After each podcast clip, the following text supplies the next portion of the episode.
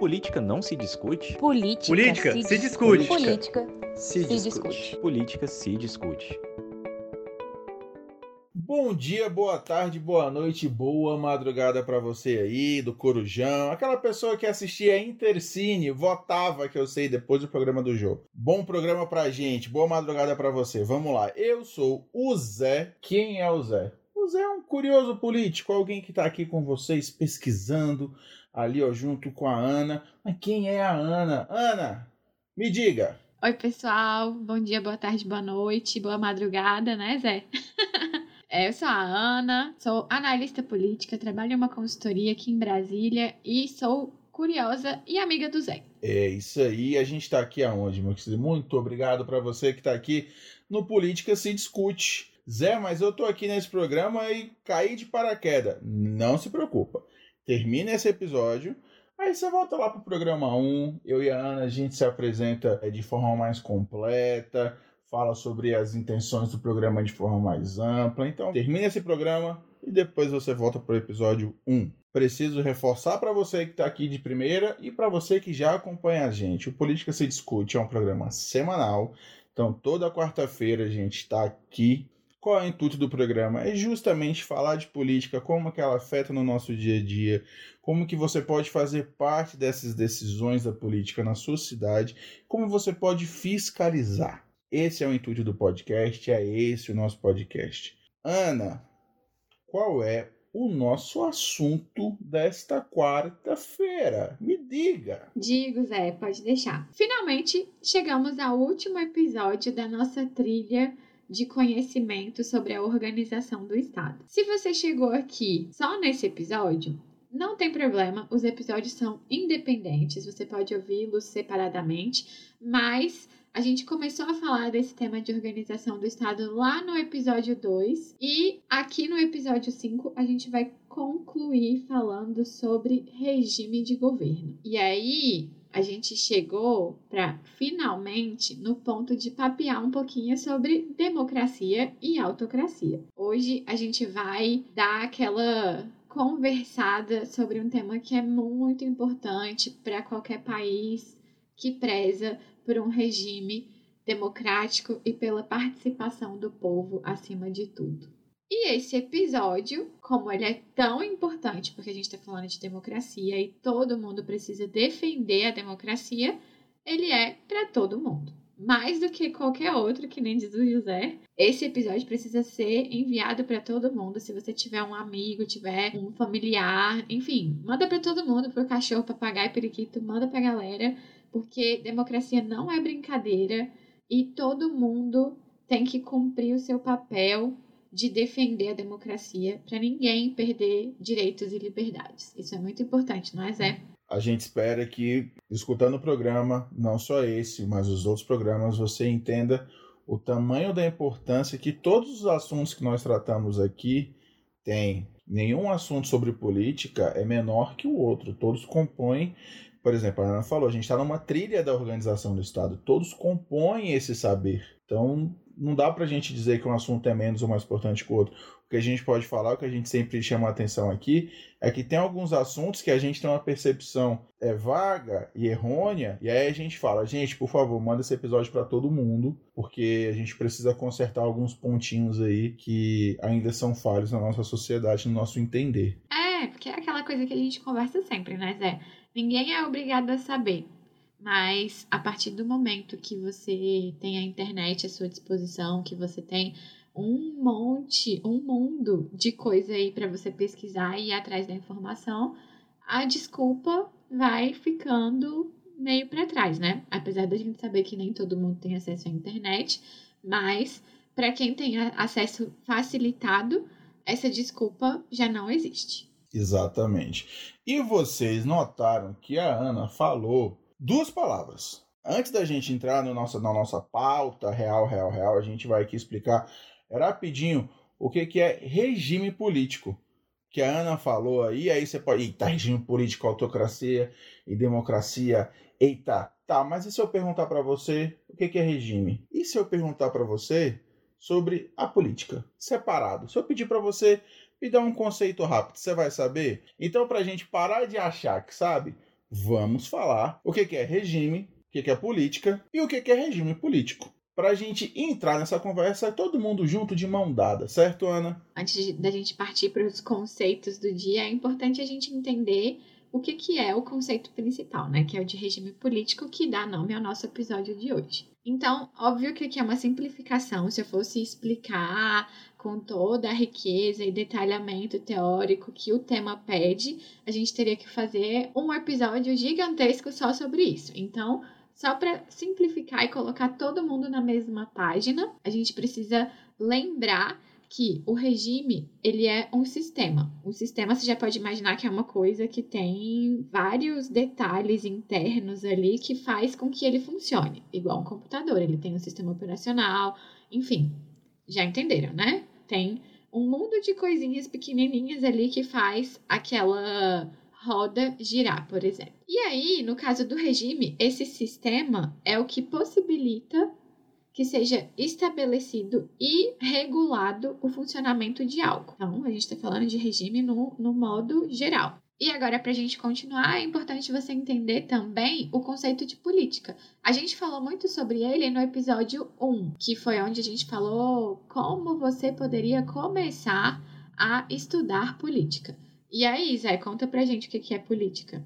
E aí, gente, rápido e prático e resumidamente. A política é a gestão dos assuntos públicos e a tomada de decisões. Quer saber mais? Lembre-se, nosso podcast é porta de entrada para iniciar você nesses conhecimentos políticos. Agora que a gente falou sobre regime e agora que a gente falou sobre política, o que, que é regime político? Vai, Ana, continua, Ana!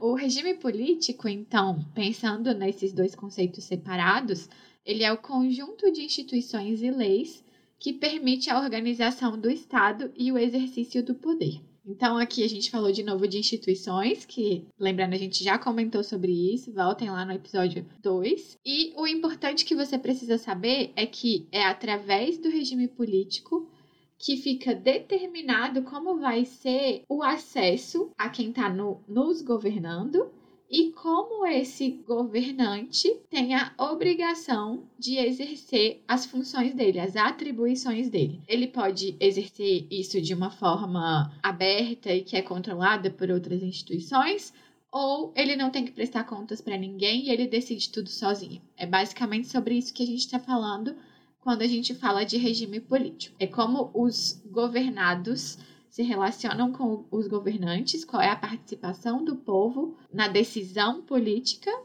e como o governante tem que prestar contas para a sociedade ou para quem quer que seja. E aí, gente, é, olha, a Ana já falou aqui, a gente já começou aqui, tá? A gente já falou de instituição, já falou de política, já falou de governo. Sabe onde é que você vai encontrar tudo isso para você que tá aqui hoje agora caiu nesse episódio com a gente? Lá atrás, lá nos episódios anteriores.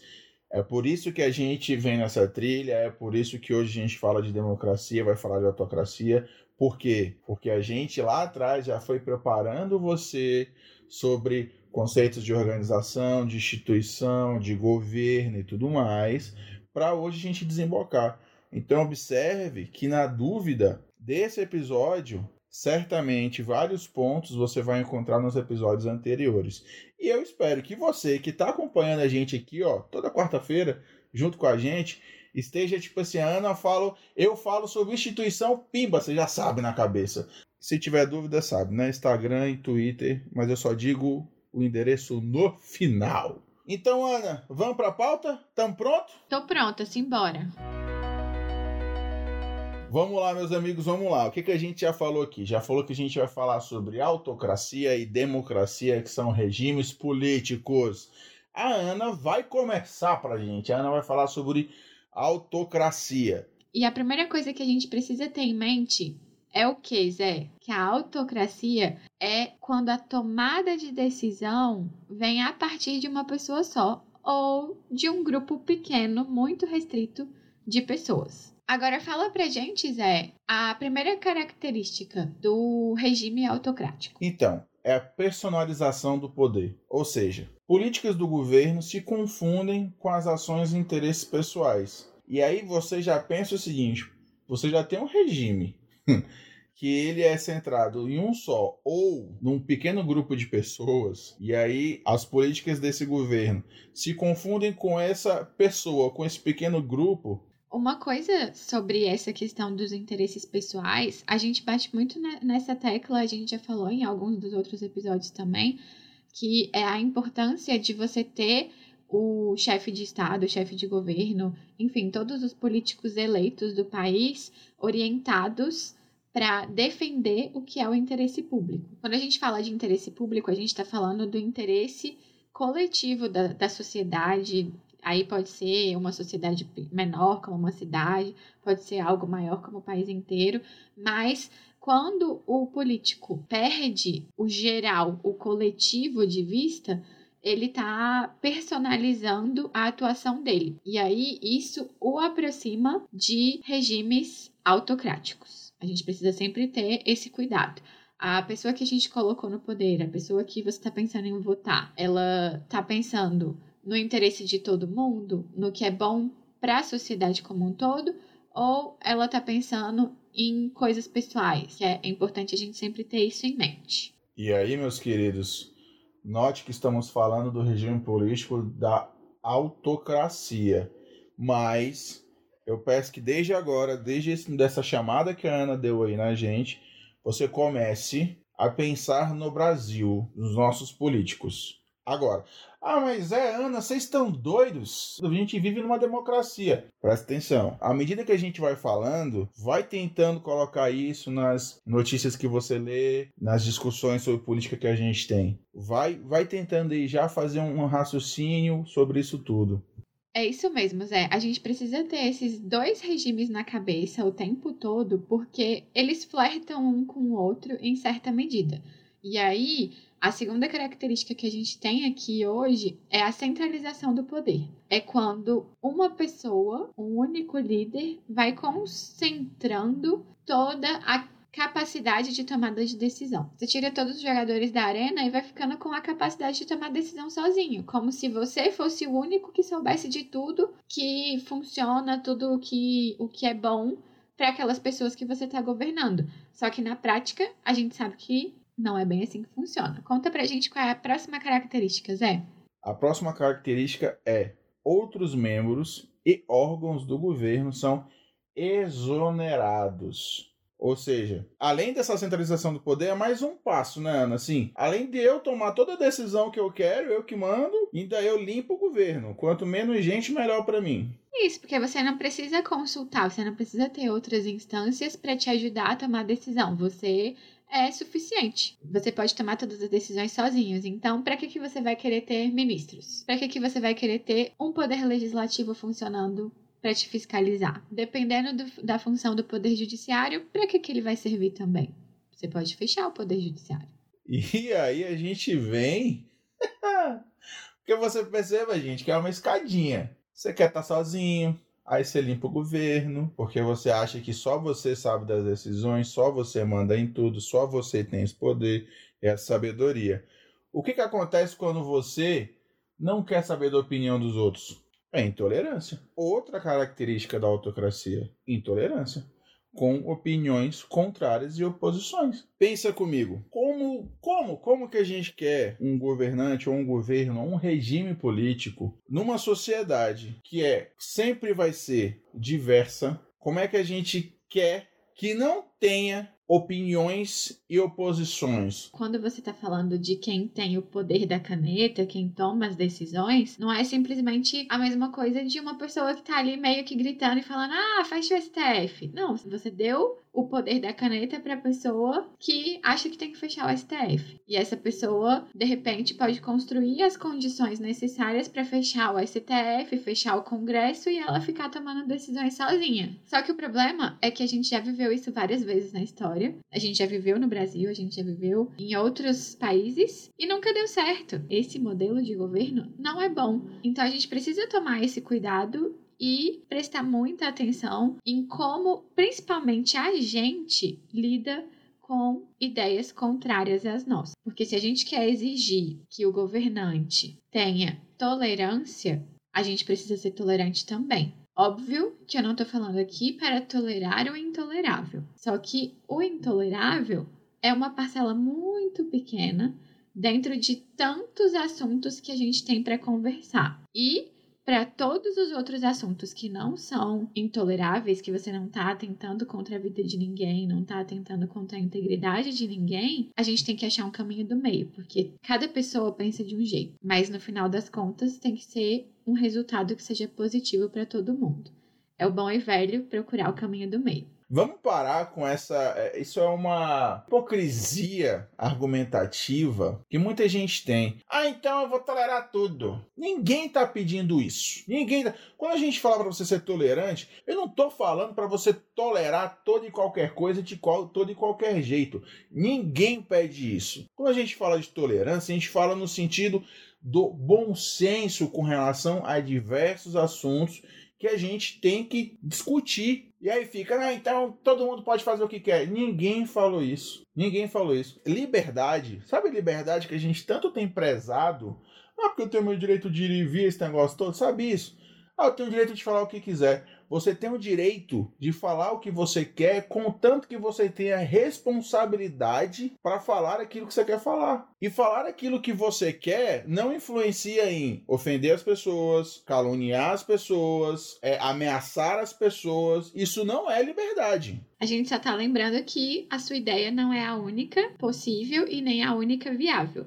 Se você quer defender a sua ideia, construa argumentos plausíveis e que sejam baseados em conhecimento técnico, em coisas que são científicas e que realmente são não são achismos, porque se você fica construindo achismo, é igual o castelo de areia. A hora que vem o mar, derruba tudo. Então a gente precisa ter esse cuidado e lembrar também que tudo bem você ter o seu posicionamento diferente. Cada um vai ter o seu posicionamento. E chega um momento que não adianta a gente conversar que as pessoas não vão se convencer. Cada um vai ter o seu ponto de vista e vocês chegam num ponto que tudo bem. Eu entendo que o seu ponto de vista é esse e o meu é diferente e a gente segue a nossa vida. Valeu, amigão. Deixa eu só fazer um adendo com relação a isso. A gente tem um conceito muito interessante na filosofia que é conflito e confronto. Conflito é justamente essa conversa que eu e a Ana podemos ter e discordar de vários assuntos e de várias características da mesma conversa eu entender o lado dela, ela entender o meu, eu sabendo um pouco mais sobre o ponto de vista da Ana,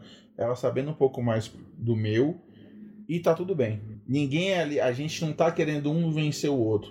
Tá um querendo ampliar o horizonte do outro. Confronto é justamente quando você quer apagar a opinião do outro. Você quer sobrepor a sua opinião à do outro. E aí, meu querido, o que a gente faz aqui no Brasil, na maioria das vezes, infelizmente, é confronto. Na verdade, aqui no Brasil é tipo uma grande batalha do Twitter. Se eu consigo fazer com que a Ana não tenha mais resposta, eu venci. Por mais absurdo que eu seja nos meus argumentos, se eu consigo calar a Ana, eu venci. Infelizmente é assim que a gente age, é com essa infantilidade que a gente age. E a gente falou tudo isso para fixar a característica da autocracia, que é a intolerância. Se há intolerância, a gente está flertando com os modelos autoritários, a gente está flertando com o autoritarismo. Lembre-se sempre disso. Uma outra característica, voltando para o nosso assunto do dia, e pensando que a gente ainda está falando de autocracia, é que normalmente há impunidade para o autocrata e seus aliados. Porque depois que você concentrou o poder, você tirou os inimigos da arena, então a gente está falando que pode ser que um, o, o poder judiciário não esteja funcionando nas suas plenas capacidades. Então fica muito fácil para quem está lá no poder fazer o que quer e se fazer coisas que são inadequadas, não vai haver punição. Porque se é ele que dita as regras do jogo, ele fala: para mim não existe punição. Mas se o meu, o meu opositor, se o meu inimigo cometer a menor falha que seja, o rigor da lei. E a gente já ouviu isso várias vezes de vários políticos diferentes. É uma característica que não é tão incomum assim, mesmo em modelos democráticos, não é, Zé? Zé, vocês estão falando de autocracia ou vocês estão falando do Brasil? Não, eu falando de autocracia. Mas é por conta da característica dos políticos que a gente tá elegendo, gente. E aí, uma próxima característica é que autocracia ela pode sim existir por meios legais. E aí é uma coisa que eu e a Ana batemos lá no primeiro episódio. Não é porque estamos num regime democrático que estamos seguros que podemos viver a vida sendo apolíticos. Não precisamos nos importar com o voto em quem entra e em quem sai. Presta atenção. Podemos sim eleger democraticamente um presidente e ele impor um regime autocrata no Brasil. Getúlio Vargas. E aí o que, que eu falo para vocês? Vocês aprenderam isso? Zé está dizendo que o Bolsonaro pode fazer isso? Eu estou dizendo que a gente não se importa com essa possibilidade e se importa tão pouco que a gente elege qualquer um praticamente. E a gente não se liga no perigo que é esse voto avacalhado que a gente faz. Ana, mais uma característica de autocracia. O Zé falou que as autocracias podem surgir através de meios legais, mas elas também podem surgir a partir de golpes. E aí é quando a gente tem a instauração de ditaduras. Isso já aconteceu no Brasil. A gente teve um exemplo claro em 1964, quando João Goulart foi retirado do poder e assumiu o Castelo Branco.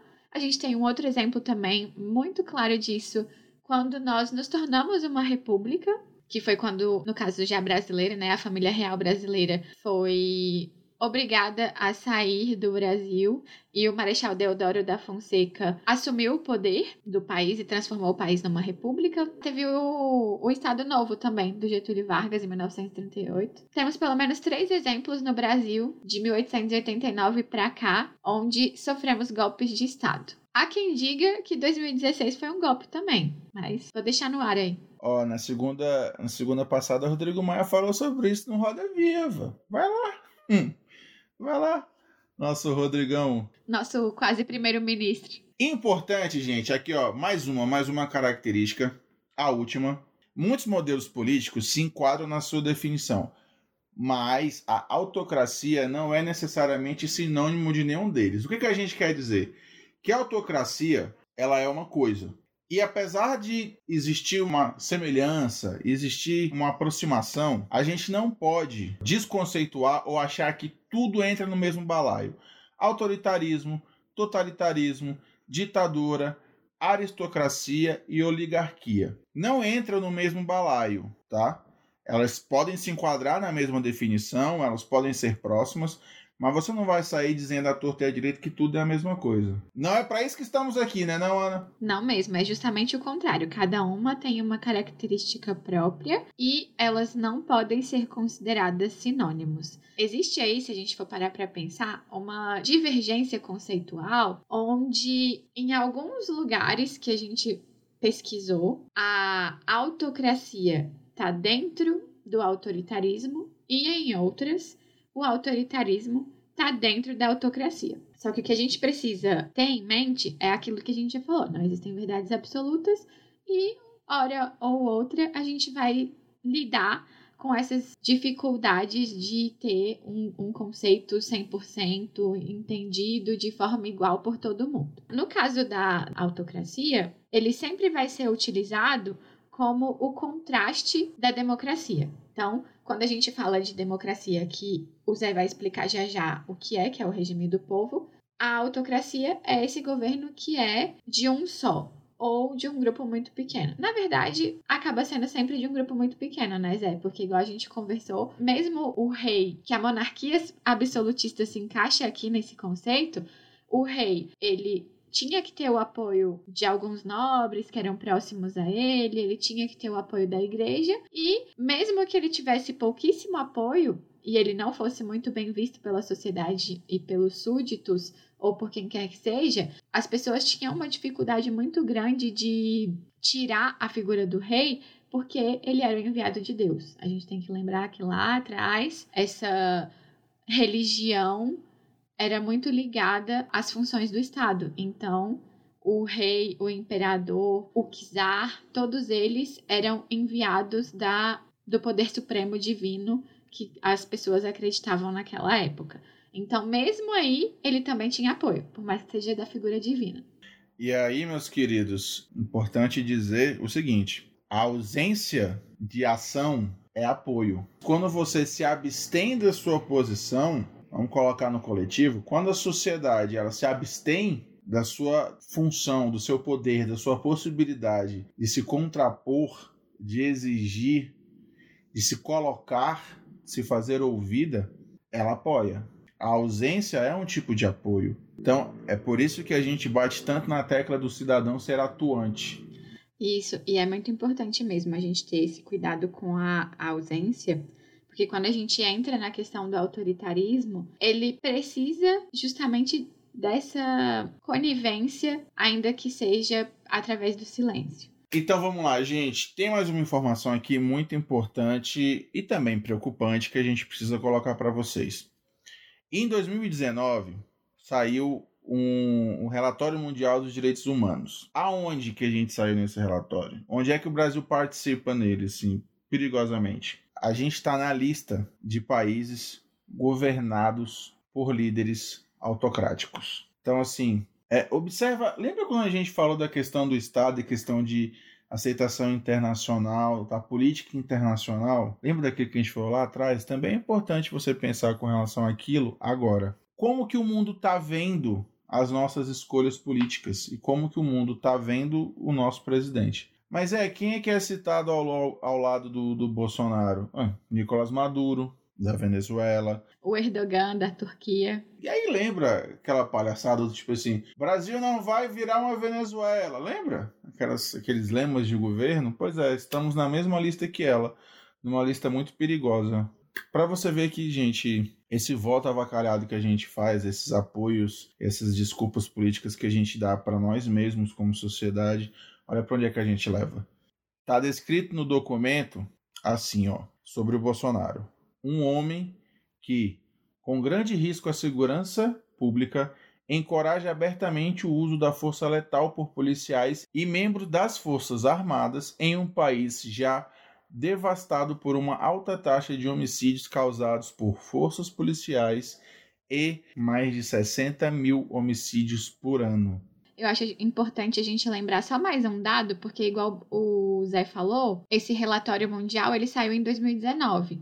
Só que em 2020 ainda o Bolsonaro decidiu que vai tirar os índices de violência policial do mapa da violência do Brasil, que é uma coisa que a gente precisa tomar cuidado. Eu não tenho esse pensamento de que todo policial quer sair por aí matando qualquer um, não é isso. Mas é uma realidade que a gente tem. A gente sabe que as ações policiais dentro das favelas elas são infinitamente mais violentas do que ações policiais em bairros nobres, em bairros de classe média, e isso é uma política de Estado.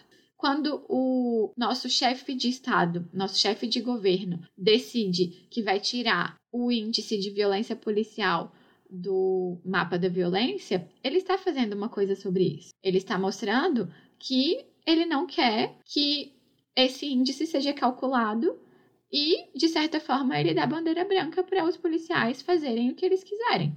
Então a gente precisa tomar cuidado com isso. E agora vamos para a democracia, Zé. Finalmente vamos falar de democracia. Incrível, não estamos falando de democracia ainda. Porque a democracia que temos no Brasil parece, de vez em quando não parece. Culpa nossa também. O que, que é democracia, meu povo? Como é que a gente pode definir democracia? Democracia é um governo onde o povo exerce a sua soberania. Ou seja, é um governo de muitos. Então, beleza, Zé. Então, democracia é o governo de muitos? É a soberania do povo? Acabou? Não. Você tem princípios, você tem pilares. E, infelizmente, muita gente acha que o único pilar da democracia é o voto. Pronto, votei democracia. Não, não é. É igual eu e a Ana, a gente brinca aqui, episódio sim, episódio não. Vai lá viver democraticamente lá na Venezuela. Se é só votar, né? E aí eu vou ler alguns aqui, 10 pontos mais ou menos, e a gente vai discutir alguns deles. Porque vocês vão perceber que muita gente discutiu lá na autocracia. A gente fez muito contraponto desses princípios lá na autocracia. Ó, liberdade de formar e aderir a organizações. Respeito às minorias e busca pela equidade. Liberdade de expressão. Sabe intolerância? Liberdade de expressão, Ana. A liberdade de expressão, ela é muito importante, ela é um dos pilares da democracia e a gente tem que lembrar que não adianta você querer que só você ou só quem pensa como você tenha liberdade de expressão. As outras pessoas que pensam diferente também vão ter essa, essa mesma liberdade. É o que a gente já conversou ali na parte de autocracia. Além da liberdade de expressão, a gente também tem direito de voto, elegibilidade para cargos públicos, direito de líderes políticos disputarem apoio e, consequentemente, conquistarem votos. Não adianta tirar o direito do inimigo, do opositor, de tentar conseguir se eleger também. Você tem que conseguir conquistar as pessoas e conseguir fazer com que elas votem em você, porque elas vão acreditar que o seu, o seu programa de governo é o melhor. E outra coisa, se você tira o direito de outros líderes políticos de tentarem se eleger, você está tirando um princípio muito importante que é a alternância. Se você se perpetua no poder por anos e anos e anos e anos, a democracia está prejudicada. Continuando os últimos pontos, a gente tem aqui um muito importante: garantia de acesso a fontes alternativas de informação. Você não precisa amar a Globo, não precisa amar a Folha, não precisa amar o Estadão, nem o Globo. Tem que entender que todo mundo tem que conviver junto. E essa convivência junto faz parte para você, cidadão, poder procurar informação, poder estabelecer sua opinião e, com certo discernimento, saber identificar o jornalista ou a informação que desinforma e o jornalista e a informação que informam, que passam a notícia para você. O que a gente mais vive no Brasil hoje, infelizmente, é essa loucura do ah, tudo que sai em um local é mentira, tudo que sai no outro é verdade. É justamente o contrário da democracia, né? Porque, de novo, a gente está falando que você está querendo manter só aquilo com que você concorda. E faz parte não concordar de tudo, e faz parte você ler coisas que você não concorda, é, argumentos que nem sempre te agradam, e não significa que eles sejam mentira. A gente precisa ter só aquele compromisso com o rigor científico, com a busca pela fonte, de você ir atrás da informação e não ficar só no achismo, de quem viveu aquela, aquela situação e atrás de fontes primárias, né? Todo, todos aqueles cuidados que são necessários para que a notícia seja o mais verídica possível. O último ponto que a gente vai colocar aqui, não, o penúltimo, na verdade, que são eleições livres, frequentes e idôneas. A primeira coisa que a gente tem que observar aqui é que não é só ter eleições. Essa característica, ela tem a ver com eleições livres, ou seja, ela tem ampla participação. Você não está determinando quem vão ser os concorrentes dentro da eleição. Ela é aberta para a imensa maioria, praticamente, da população participar. Aqui no Brasil, por exemplo, a gente tem algumas regras, algumas limitações com relação à idade para alguns cargos. Também a obrigação de que é preciso ser um brasileiro nato para concorrer a um cargo eletivo. Essas regras limitadoras para garantir, primeiro, que a pessoa que vai assumir seja de fato comprometida com os princípios do país, né? Por isso que é importante que seja brasileiro nato. E, em segundo lugar, a, as questões de idade é porque nem todo mundo tem experiência suficiente para assumir determinado cargo. Tem que ter uma filiação partidária aqui no Brasil é obrigatório você ter um partido político, não tem como você concorrer se você não estiver filiado a um partido político. E aí tem outras regrinhas como estar com os direitos políticos em dia, tem que estar inscrita em algum cartório eleitoral. Então, só para a gente concluir essa ideia das características da eleição, quando o Zé fala que elas têm que ser frequentes, é justamente pensando na ideia de que ela precisa ter uma periodicidade muito clara. Não podemos deixar que o presidente da República decida que vai ter eleição quando ele tiver uma iluminação e decidir o melhor momento. Não pode ser assim. Já tem que ser uma periodicidade muito clara e muito bem definida, como aqui no Brasil, por exemplo, que as eleições acontecem, no caso do, do cargo da presidência da República, a cada quatro anos. E aí, meus queridos, nosso último ponto dessa lista que a gente está apresentando para vocês é instituições para fazer com que as políticas governamentais dependam de eleições e de outras manifestações de preferência do eleitorado. Zé e Ana, de onde vocês tiraram essa lista? Gente, essa lista é do Robert Dahl. A gente nunca tira nada do nada, a gente sempre vem aqui com referência, estuda e traz para você. Essa lista de características é o que a gente pegou dele e que a gente achou mais indicado para trazer aqui para vocês. E aí, depois desses 10 pontos, eu te pergunto: é só voto? É só eleição? Não é. Então vamos prestar um pouco mais de atenção nisso, né? Uma coisa que é bacana a gente prestar atenção na democracia é que o poder sempre vai estar na mão do povo. Sempre. Por mais que a gente tenha representantes eleitos, primeiro, eles estão ali porque eles foram escolhidos pelo povo. E segundo, esse poder que eles exercem foi concedido pelo povo, ou seja, a gente abriu mão da nossa voz, de ficar ali todo mundo gritando e tentando falar ao mesmo tempo e decidindo as coisas, e a gente falou: não, para as coisas ficarem mais organizadas, a gente vai precisar de lideranças que vão olhar para o que está acontecendo e tentar resolver os problemas da sociedade como um todo. E aí, essas pessoas, temporariamente, porque a gente tem que lembrar que tem o período do mandato, elas têm a obrigação de exercer o poder que emana do povo, o poder que vem do povo.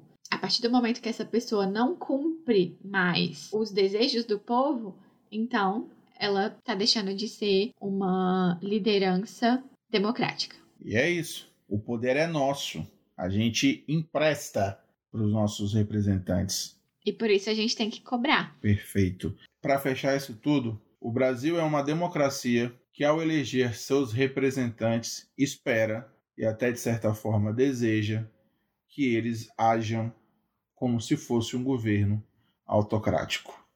Pensa nisso, pense em como que a gente atua, pense em como a gente exerce nosso poder de cidadão, como que a gente exerce nosso voto, quais são os motivos das nossas manifestações, o que que a gente pede nas nossas manifestações. Pense o que, que a gente pede, como é que a gente age, o que, que a gente espera do político. Se a gente espera um político agindo dentro de uma democracia, ou se a gente elege principalmente o presidente querendo que ele seja um autoritário. E agora chegamos ao nosso último bloco. E a gente vai aqui lembrar os conceitos do dia. Zé, conta pra gente o que é autocracia. Autocracia é a tomada de decisão que pode vir de um só, mas em geral é de poucos. A tomada de decisão se concentra ali num grupo pequeno de pessoas. Ana, democracia. A democracia, como amplamente divulgada, é o poder que emana do povo para o governante, porque em tese espera-se que ele seja eleito. Continuando, agora vem aquele bloco mais legal. O bloco que é assim, ó, real e oficial, gente. A gente vai na rede social, a gente vai no nosso Instagram, vai no nosso Twitter e ó, eita, temos a dúvida. E graças a Deus, como as dúvidas estão chegando, a gente está colocando dúvidas dentro dos episódios que cabem. Então a gente está tentando relacionar as dúvidas com os nossos episódios. Muito legal. A dúvida de hoje do nosso vocabulário de política é da ouvinte Line Leila. E ela foi o seguinte: gente, me explica a diferença entre o Estado de Direito e o Estado de Exceção. Ótima pergunta para os tempos que estamos vivendo hoje. E casou direitinho com o nosso episódio, né? Casou certinho. Explica para nós. É Estado de Direito, Estado de Exceção. Vai, me ajuda. Ajuda a Aline. Há uns episódios atrás a gente falou sobre o Estado Democrático de Direito. Não me lembro agora de cabeça em qual a gente falou. Mas dá uma olhadinha lá no nosso perfil do Instagram que tem a explicação em uma das imagens que a gente publicou. O conceito de Estado de Direito é muito parecido com o conceito do Estado Democrático de Direito, porque tem a ver com essa ideia de que as garantias fundamentais dos indivíduos e da população são respeitadas. Então, o Estado de Direito é aquele Estado em que normalmente a gente tem uma Constituição, tem uma lei maior em que há o respeito aos direitos individuais, aos direitos civis, às garantias da população como um todo. Já o estado de exceção é um pouco mais complexo, né, Zé? Você quer falar sobre ele? Eu vou dar os começa aqui, dar os começa. Vamos explicar no sentido maior das, da coisa, depois a gente vai reduzindo, Ana? Porque esse estado de exceção ele se dá com o perigo da soberania, quando a soberania do país está em risco, digamos assim, né? E aí você tem o estado de exceção. Qual é o problema disso? E o contraponto logo de cara que a gente vai falar com relação ao estado de direito é que no estado de exceção, por conta deste perigo eminente, aquelas liberdades, aquelas garantias fundamentais do Estado de Direito, no estado de exceção, elas podem ser reprimidas, elas podem ser temporariamente suspensas. E aí você observe que não dá para brincar com isso. Sendo básico, toque de recolher. Você pode simplesmente ser impedido de andar na rua depois das 10 da noite com a justificativa do estado de exceção para garantir sua segurança por conta de algum mal que está acontecendo. Com certeza, isso te faz lembrar o momento que a gente está vivendo agora de pandemia, onde aqui no Brasil mesmo várias cidades estão passando por uma situação como essa de toque de recolher para tentar segurar o avanço e a disseminação do vírus. Então, o que a gente pode já tirar daqui é que existem várias formas e espécies de gradações do estado de exceção. A gente tem o estado de emergência, que é como se fosse a primeira fase ali de um momento de exceção que a gente está vivendo. E costuma acontecer muito quando tem algum desastre natural, aquelas enchentes, alguma situação desse tipo. Normalmente é decretado estado de emergência, porque assim fica mais fácil o Estado conseguir remanejar recurso para orientar para aquela situação que está acontecendo para aquele estado e conseguir resolver a situação de forma pontual. Sempre é uma coisa pontual. O estado de emergência tem um prazo determinado. Pode ser prorrogado normalmente, mas tem um prazo determinado. A mesma coisa acontece com o estado de calamidade, que é exatamente o ponto que a gente está vivendo agora, que é quando as coisas estão um pouco mais fora de controle, a situação tomou uma proporção um pouco maior, não é exclusiva normalmente de um estado, e é preciso que o governo tenha um pouco mais de liberdade para conseguir remanejar recursos para controlar a situação. Agora a gente está numa fase que está se decidindo se haverá a prorrogação do estado de calamidade pública, que está decretado até dezembro desse ano. O Bolsonaro agora já, já tem comentado que está estudando a possibilidade de prorrogar o prazo de vigência do decreto de calamidade pública.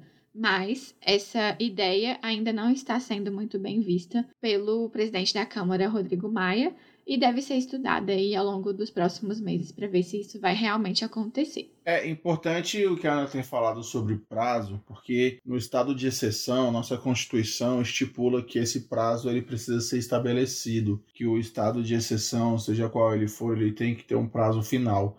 Ele não pode ser indeterminado. Outra questão, precisa de uma aprovação, precisa de uma coordenação política para que esses estados, é o estado de emergência, o estado de calamidade pública ou o estado de sítio, eles aconteçam. Não é canetada, não é simplesmente o presidente decidiu, pimba, tá feito a questão. Não é isso. Já que as pessoas gostam de defender a Constituição, né? Vamos defender a Constituição adequadamente. É engraçado isso, né? Rasga a Constituição quando não me convém e defende a Constituição quando eu encontro um artigo que é justamente o que eu distorço e imagino o que eu quero. Isso é o que, Zé? Autocracia? Aprendemos. Amém, amém. Aqui, aqui a gente estuda, meu povo. Aqui a gente estuda. E vocês? E vocês? Olha, gente, quero agradecer vocês estarem aqui com a gente. Foi um episódio onde teve muita coisa social e muita coisa política, porque as duas coisas andam juntas.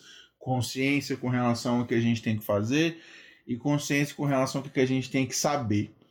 Então agradeço vocês estarem aqui esse tempo todo no nosso quinto episódio. Ah, Zé, como é que eu participo desse programa com vocês? Como é que eu mando pro vocabulário de política? Eu posso conversar com vocês? Pode. Mano, escutou o episódio? Fala na nossa rede social. No Instagram, discuta política. No Twitter, discute política. Vai lá, deixa sua mensagem, deixa alguma dúvida e deixa lá o nosso vocabulário de política pra gente tirar sua dúvida e você nos ajudar a pesquisar aprendermos juntos. Eu já dei meu tchau, Ana, com você. Então, depois que você passar lá pelo no, pelas nossas redes sociais e deixar a sua dúvida para o nosso vocabulário da política, que ele não existe se você não participar aqui com a gente, lembra de divulgar o episódio para pessoas que você acha que podem gostar do que a gente falou aqui, que vão aprender bastante com a gente e também vão sair daqui com a ideia um pouco mais completa do que é uma democracia, do que é autocracia e com o finalzinho aqui do vocabulário de política do que é o estado de exceção. É isso, galera. Muito obrigada por ter ficado com a gente até aqui. Um beijo e até a próxima semana. Beijo, povo! Política não se discute? Política, Política se, se discute. Política se, se discute. discute. Política se discute.